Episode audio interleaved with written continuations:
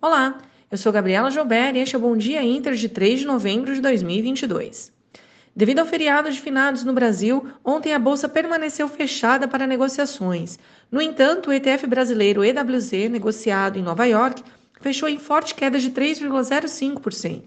Lá fora, o mercado inicialmente se animou com o aumento de juros do Fed para intervalo entre 3,75% e 4%, ou seja, um aumento de 75 basis points na taxa de juros mas logo em seguida perdeu força em resposta ao pronunciamento de Jerome Powell, que foi mais duro do que o esperado, e fecharam todos o dia no negativo. Para hoje, a atenção será voltada para a divulgação do PMI e taxa de juros no Reino Unido, taxa de desemprego na Europa e PMI e novos pedidos de seguro-desemprego nos Estados Unidos. Já na agenda corporativa, veremos os resultados da Petrobras, Sanepar, Renner e demais outras companhias. Voltando lá para os Estados Unidos, o Fed confirmou ontem o aumento de 75 base points nos juros após a reunião, conforme o esperado. Porém, a fala de Powell trazendo um tom mais firme no combate à inflação, dizendo que seria prudente demais pensar em encerrar o ciclo agora, pressionou as bolsas, fazendo o S&P 500 cair 2,5% e Nasdaq mais de 3%. O mercado agora acompanha dados de mercado de trabalho no restante da semana, buscando sinais de desaceleração que possam amenizar o pessimismo espalhado ontem após o FONC.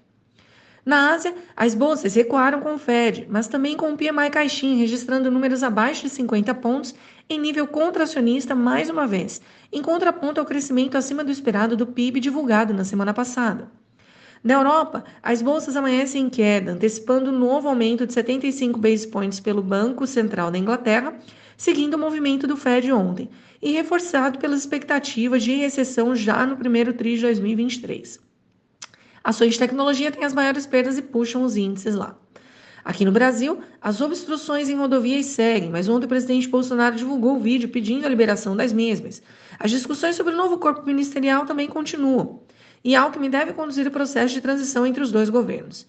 Na temporada de balanço, dia de agenda cheia, com Petrobras, lojas Renner, diversas empresas de energia e outras. Na abertura, o índice DXY avança, assim como os juros das Treasuries, enquanto futuros indicam continuidade do movimento baixista de ontem. Petróleo e commodities agrícolas caem, mas as metálicas avançam com China. Na semana, o Ibovespa acumula alta de mais de 2%. Contudo, o mau humor instaurado ontem pós-Fed pode pressionar o índice local, mas ações de commodities podem ajudar, em especial as metálicas, com alta nos mercados internacionais.